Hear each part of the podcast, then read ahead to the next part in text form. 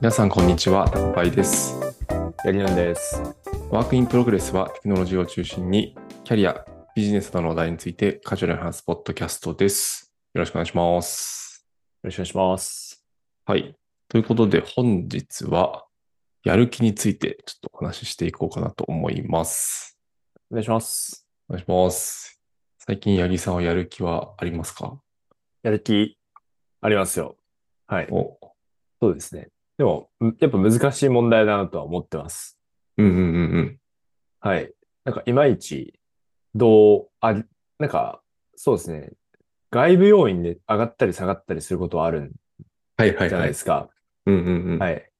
なんか、あの、すごいブラックなプロジェクトにアサインされた ら、うんうんまあ、これ仮の話ですね。はいはい。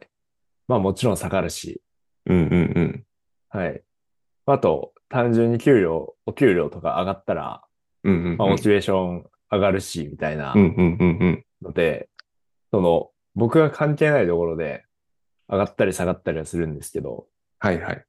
こう、あんま自分でどうコントロールすればいいのかなっていうのはあんま分かってないですね、未だに。いや、そうっすよね。はい。なんか僕も最近ちょっとやる気とか、なんだろうな。昔、20代前半とかに比べたら、なんかやる気とか下がってんじゃないかなみたいなのをちょっと思い始めて、はい。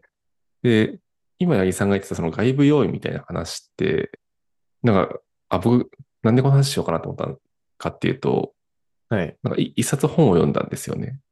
ほうほなんか、やる気にまつわる本。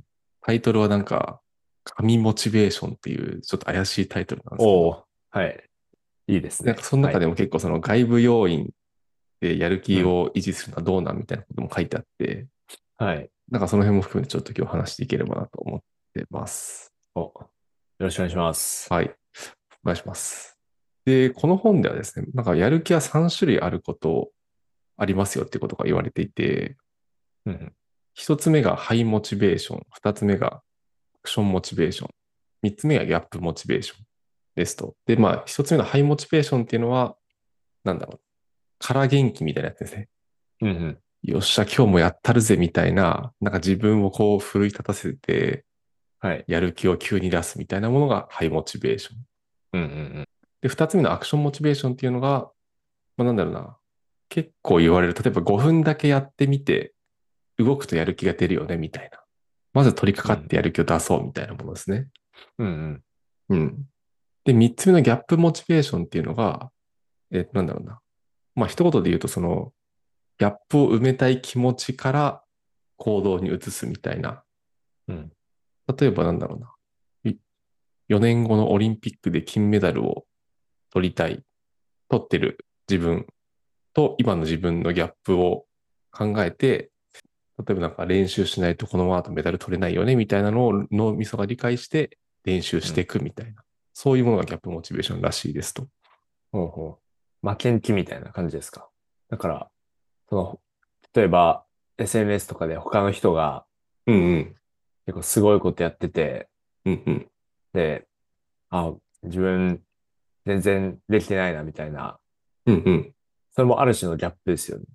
自うん。分あ、そうですね。ほどではないですけど。だから多分自分がその、例えば SNS とかでちょっとキラキラしてる人みたいになりたいなっていう理想があるんであれば、そこに多分ギャップを感じて、モチベーションをこう高められるみたいな。まあそういうのが多分ギャップモチベーションで。うん。で、本書だとこの3つのギャップモチベーションをうまく使うのが大事ですよっていうことが言われておりますね。えうん。ー日本、日本だけかどうかわかんないですけど、うんで、割とその、一番目のうん。モチベーション、その、うん。やるぞっていう、 自はいはい分を鼓舞して、うん。うん葉。っぱをかけてやっていくみたいなのが、うん。まあ、まあ、一番よく聞く話かなっていうのを思ったんですよね。はいはいはい。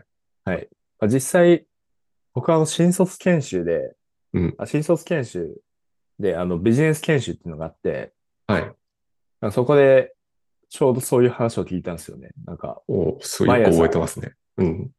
あもうそうですね、割と衝撃的な研修だったので、覚えてるんです けど、あの、まあ、あんまり、そうですね、その IT 系業、まあ、ウェブ系の業界で新卒研修っていうと、割と技術的なあの研修を受けると思うんですけど、なんか僕が新卒で入った会社は、あの普通の営業職の人とかうんうん。が受けるような研修をあの一緒に受けたんですね。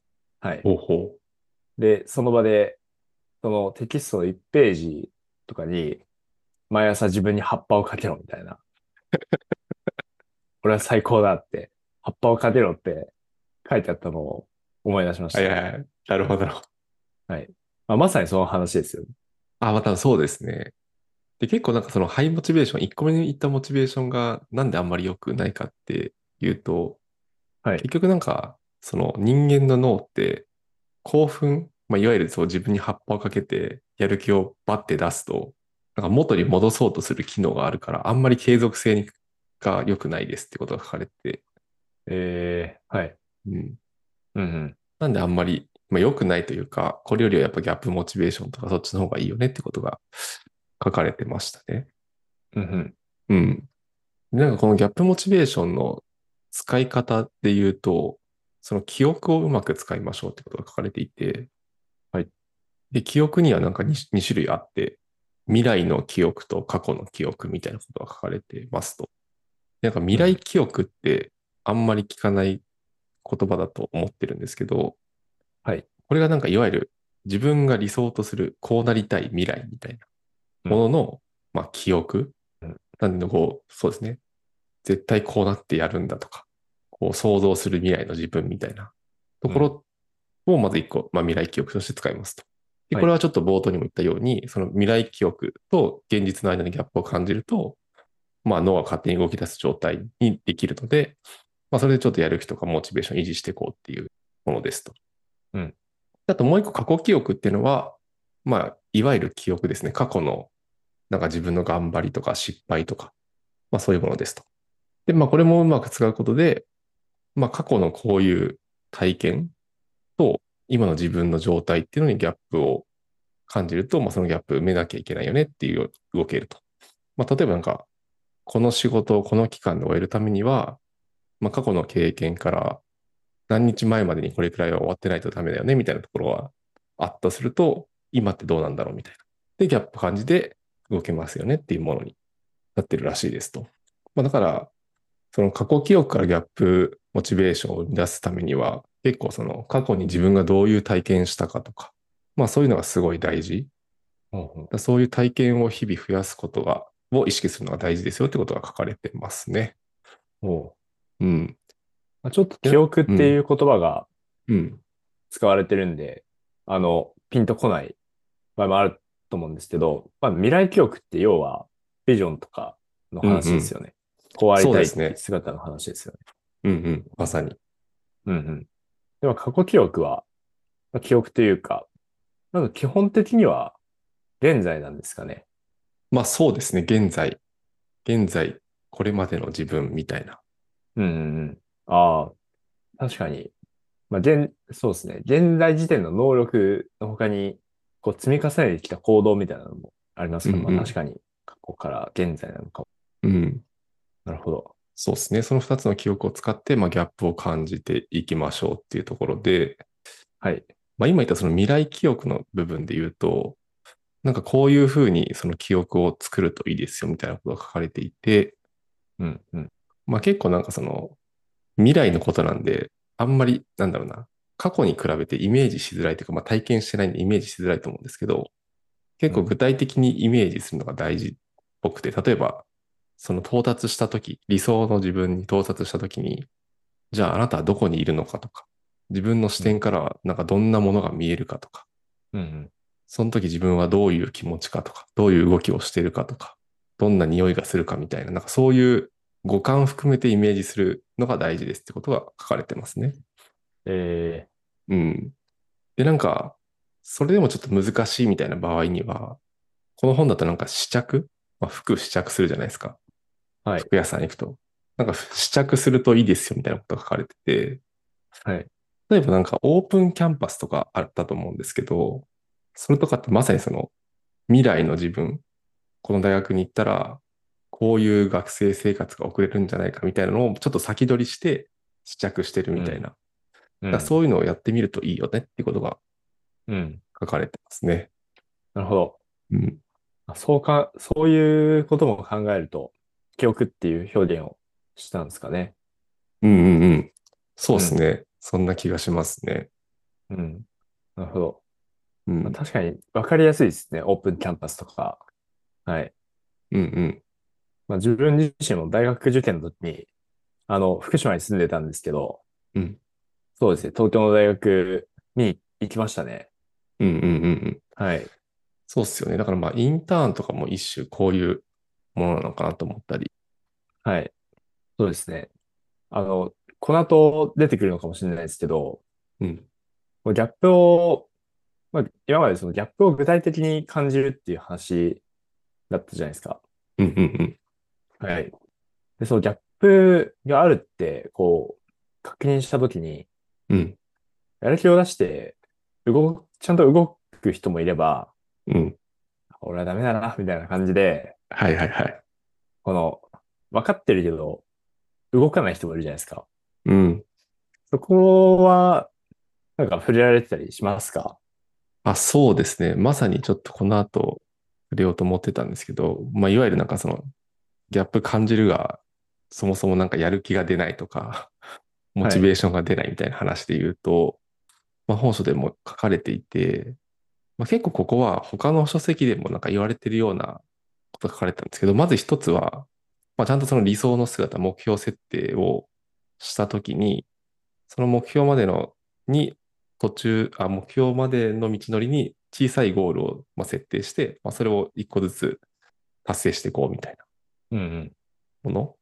で、ちゃんとその目標っていうのは具体的で明確な目標にする。例えば固有名詞使うとか、数値をちゃんと明記するとか、うん。うん。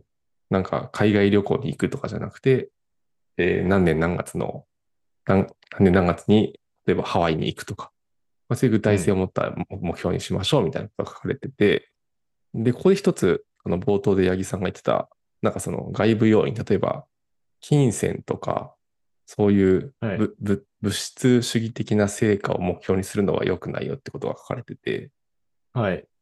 なんで、例えばなんか何歳までに年収何千万みたいなはい。のだけだと、途中で心が折れやすくなったり、なんか途中でその動きが止まってしまうみたいな危険性があります。ってことが書かれてましたね。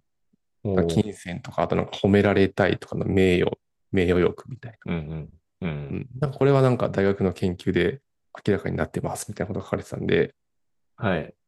なんで、それだけじゃなくて、なんかちゃんと目標に、なんだろうな、誰の役に立つかとか、なんかそういう人に、人の役に立ちたい気持ちみたいなのを入れ込むと、割と継続できますよっていうのを書かれてましたね。うん。うん。だからまあ、わかんないけど、年収、何年後に年収何千万にするの他に、まあそうなると誰が幸せになるかとか、例えばなんか家族でこういうことができるようになるとか、なんかそういうのも一緒に目標に入れると多分いいんじゃないかなと思いますね。うん。で、なんか目標が設定できたら、まあ、あとはそれに向かって走っていくんですが、まあ、そこではやっぱり、なんだ、目標に向かってやることをちゃんとルーティーンになるまで繰り返せみたいなことが書かれてて、結構気合と根性理論ではあるんですけど、なんかちゃんとその、なんだろうな、目標に向かって小さいゴールを立てて、その小さいゴールに向かって、えっと、やらなきゃいけないことっていうのをまあ、トゥードゥみたいに用意して、それを毎日やりましょうと。うんで、なんかその途中で多分、そのモチベーションがちょっと途中からなくなってきちゃうみたいなこともあると思うんですけど、なんかそういう時は、その結果じゃなくて自分の成長を振り返りましょうってことが書かれてて、要は例えばなんだろうな、ダイエットしますみたいな。1ヶ月後に5キロ痩せますみたいな目標を立てた時に、なんか最初の1週間で全然体重減らなかったけど、うん。その結果だけを、まあ、結果はまあ無視して、ちゃんと例えば、えー痩せるために食事制限したよねとか、えーっと、毎日体動かしたよねみたいな、そういう成長の過程、プロセスをちゃんと振り返って、1ミリでもなんか成長してたら、自分をちゃんと褒めようみたいなことが書かれてましたね。まあそうすると、ちゃんとこうモチベーション維持しながら継続できますよ。うんうん。まあこれは多分結構大事な気がしてて、なんか割とその自分にダメ出しするよりは、なんか一個一個自分ができたことっていうのを、まあ、ちゃんと褒めていくことによって、割となんだろうな、自己肯定感じゃないけど、モチベーションを維持するのかなっていうのはなんか思ったりしましたね。近い話が、あの、過去回のインポスターシンドロームの回うんうんうでもあったなと思いましたね。まあ、まさに同じようなことが言われてましたが、まあ、インポスターシンドロームっていうのは、まあ、自己否定感みたいな。うんそうんうのん。自分は全く、そ外から見ると、まあ、普通に能力があるんですけど、まあ、自分から見ると全然できてないみたいな、こう思い込んでしまって、自分を追い込んでしまうみたいなことをインポスターシンドロームって言うんですけど、まあ、それに陥らないために、もうその成長を振り返るっていうのが、あの、言われてたと思いますね。うんうんうんうん。確かに確かに。その辺もめちゃくちゃ大事なんだろうなっていうのは思いました。うん。なんで、まあ今話したような形で、まあ、まずギャップを理解して、で、そこに向かって小さいゴールを区切って、で、そのゴール達成するために ToDo に落とし込んで、で、それを毎日の習慣になるまで動き続けるみたいな。まあ結構こういうと当たり、当たり前というか、のことではあるんですけど、やっぱりなんかそういうのが大事だよっていうことが書かれてましたね。うん。うん。結構あの、難しいなって思ったのが、うんその理想の姿は、まあ、なるべく具体的にうん。思い描いた方がいいよねっていう話がある一方で、物質とかをその目標に使ってしまうのは、うん。あまり長期的なやる気につながらないっていうのがあって、ここが、ある種ちょっと、まあ、矛盾までいかないんですけど、うんうんうん。その目標を具体的にするためにっていうと、まあ何かを達成するとか、うん。まあ、数値的に落とし込むとかっていうのが一つの方向性だと思うんですよね。うん。なので、まあ、例えば年収を0 0万とかにするっていうのは、まあ、ある種なんか具体的な目標なのかなっていう気もするんですよ。うんうんうん。うん。とか、まあ、な、何かの資格を取るとか、まうあ、んそういうのも具体的だと思うんですよね。うんうんうん。はい。けど、その、長期的にやる気が続きやすい方向でうん。目標を立てるってなると、まあ、人の生活を、にこういう影響を与えるようになっていたいとか、うんうんうん。抽象度高くなっちゃうと思うんですよね。はいはいはい。そこの塩梅は、こう難しいんじゃないかなって思いましたね。ああ、確かにね。確かにそうっすよね。まあ、だだから多分まあ、いわゆる給料何千万にするとか、それはそれで多分あってよくて、うん。やっぱりなんかそれだけだとちょっと、その途中で心折れちゃう可能性があるよってこと話だったんで、あのうん。そういうまあ数値的な目標も置き置きつつ、うん。なんだろう、別の目標もなんか加味するみたいなのがいいのかなって思いました。うんううん。ん、でも確かにちょっと、あれですね、抽象的になりやすいっていうのは、その通りだなと思いました。ここ難しいですよね。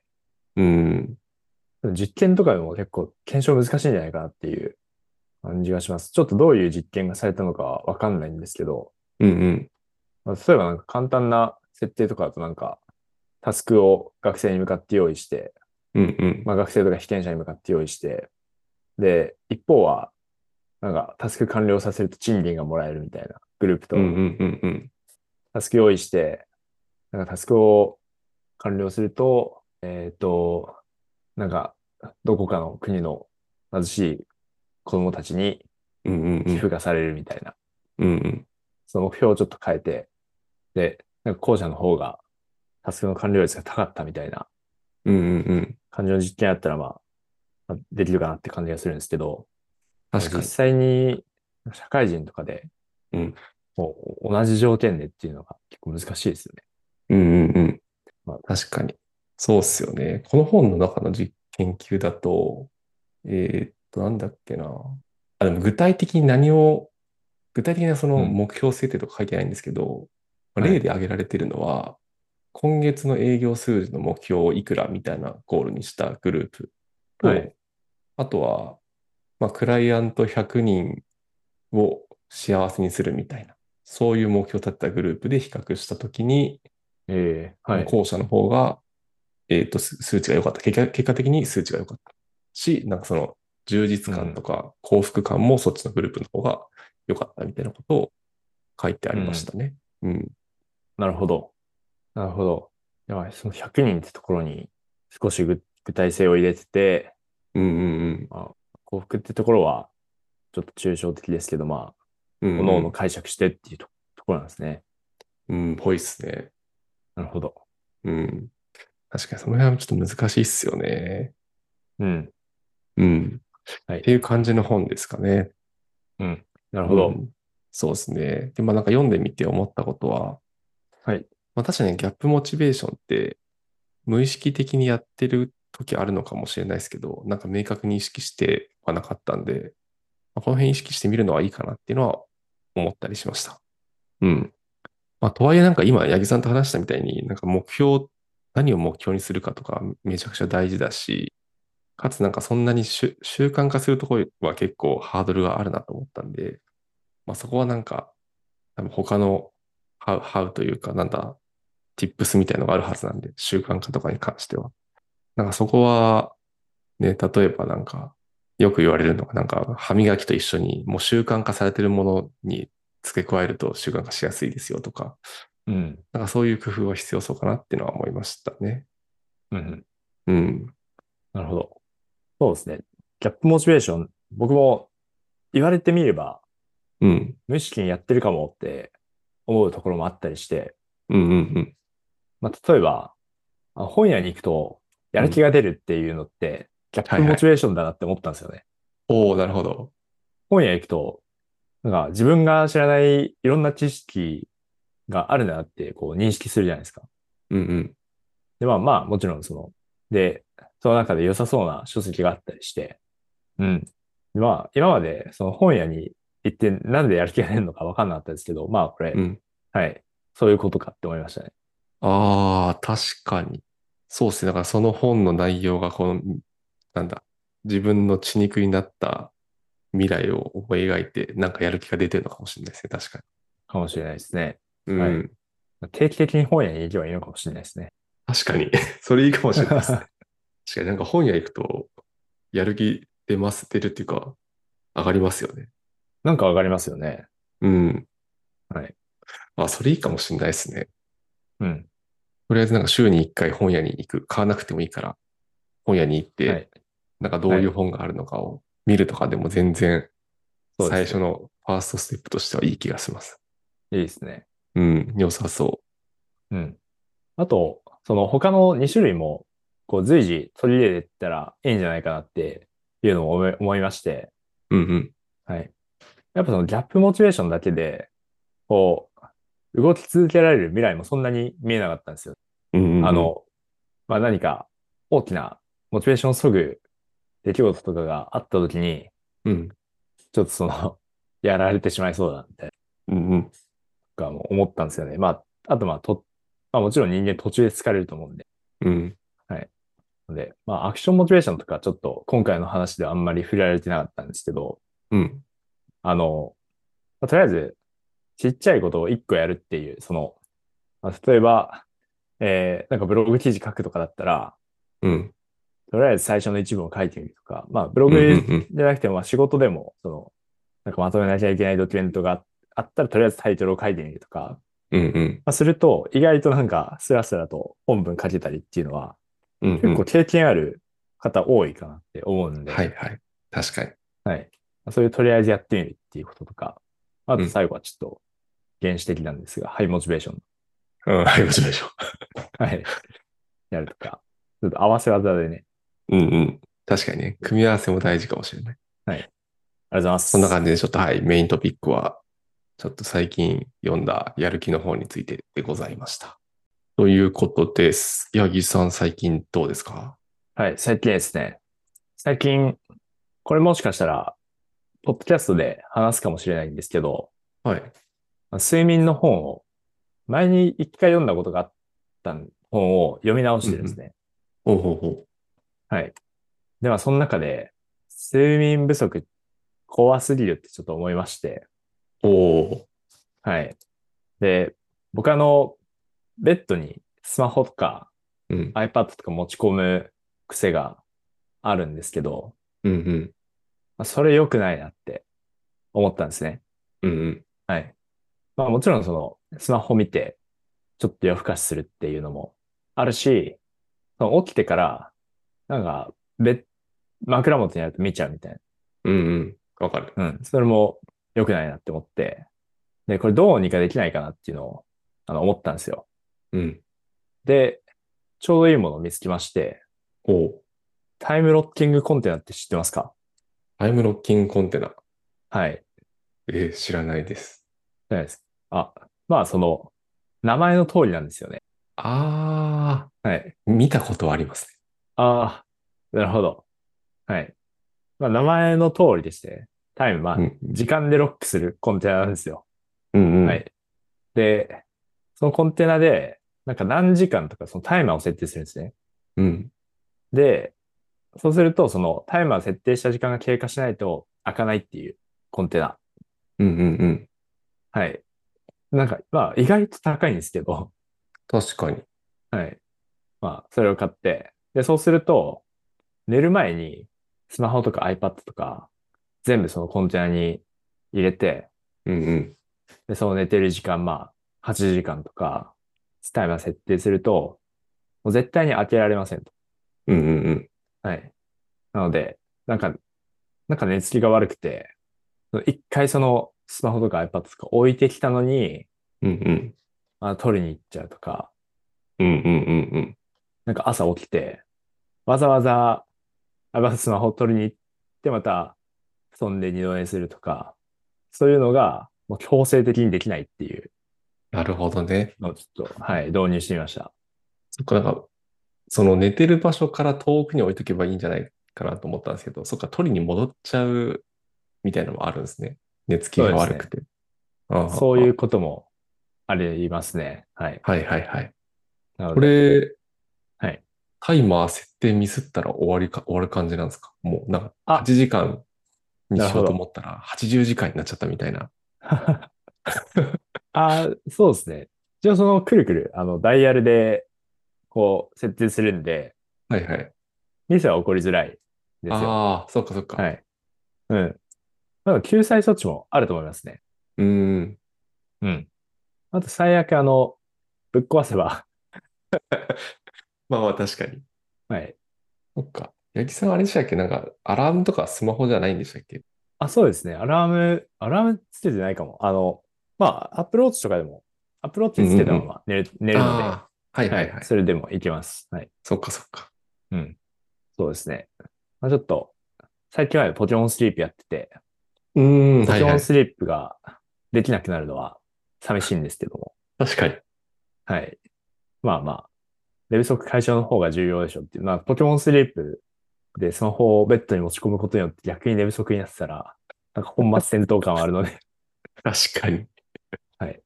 えー、なんか僕その、この、なんだっけ、タイムロッキングコンテナ、いわゆるなんかその米びつみたいなでっかいボックスは認知してたんですけど、はい。なんか調べてみると、なんかスマホ専用みたいなのもあるんですね。ああ、そうですね。スマホ専用もあって、うん。で、あの、本当に緊急の時は操作できるように、うんうん、なうってん。やつもありますね。う。うんーん。はい。あー僕の場合は iPad もちょっと入れたかったので、はいは結構い。大きめなやつを買いました。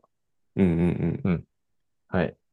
まあ、最近かわかんないんですけど、あの、まあ、スマホ用のやつはまあもちろんあるんですけど、うんキッチン系のところも結構いっぱい出してて、えはい。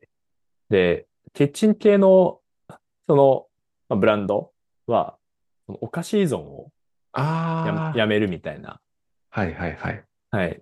そういう文脈で出してるみたいですね。ああ、なるほどな。お菓子か。買わなければ、なんかお菓子だったら買わなければ良さそうだけど、買っちゃうん、買っちゃうんだろうな。 スマホなんかね、なくすわけにはいかないんで、なかなかはあい。れですけど、なんかお菓子とかなんかだったら、買わなければもうそもそも家にないから、はい。い消えそうだけど、まあ、たまに食べたくなるから、そういう時にって感じか。うん。うーん。まあ、どっちかというと、なんか海外的な需要な感じがしましたけどね。ああ、そはっいかはい。はい。そっか。なんかロックするとかじゃなくて、なんだろう。はい。 4時間ごとに一定量だけ出てくるとかの方がなんか、はい。そのお菓子とかだったら良さそうだけど、なんかそういうのあったりするのか。なんか、どうでしょうロねックしても結局開いちゃった時に爆食いしたら終わる気がするから、はい。もうなんかロックじゃなくてもう自動給餌器みたいな感じで、 はい。一定時間経つと 10g だけで出ますみたいな方が、うん。なんか割と健康的には良かったりする気もしますよ。なるほど。まあうんそっちの方がいいかもしれないですね。けど、ちょっと気候的にはやっぱ複雑になっちゃうんですね、ちょっとね。まあ確かにそうっすよね。はい。なるほど。これ確かにスマホ、タブレット以外にも、あれですもんね。例えばゲームとかめっちゃやっちゃう人とかで、はい。ちょっとやめ、やめたいなとか、コントローラー封印するとか、そういうのもできるってことですもんね。できます。うんうん。うん。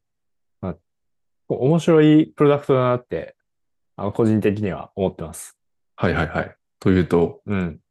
なんでしょうね。なんかちょっと新感覚なんですよね。その一部だけ時間が隔離されてるっていうのが、ちょっと新感覚なんですよね。おー、ははいいはいはい。まあタイムカプセルじゃないですけど、うんうん。うん。確かにそうか。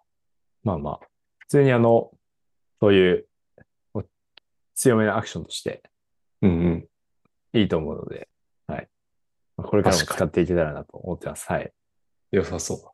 高橋さんは何かありますか僕は、なんかあの、ちょっと前に話題になった、モジョっていう、なんかあうんの、Python 高速化されますせみたいなのあったと思うんですけど、ありました、ありました。はこれい。はなんかいよいよ使えるようになってきたっぽいっすね。